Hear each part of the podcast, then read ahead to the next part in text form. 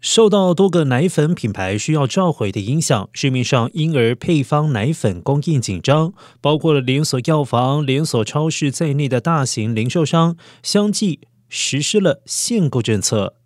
奶粉生产商雅培表示，正在采取措施增加供应，除了提升产量之外，也会从欧洲调运货源。而根据连锁超市 Target 的发言人表示，公司根据 FDA 的要求，已经在大多数州份的门店颁布了限购令。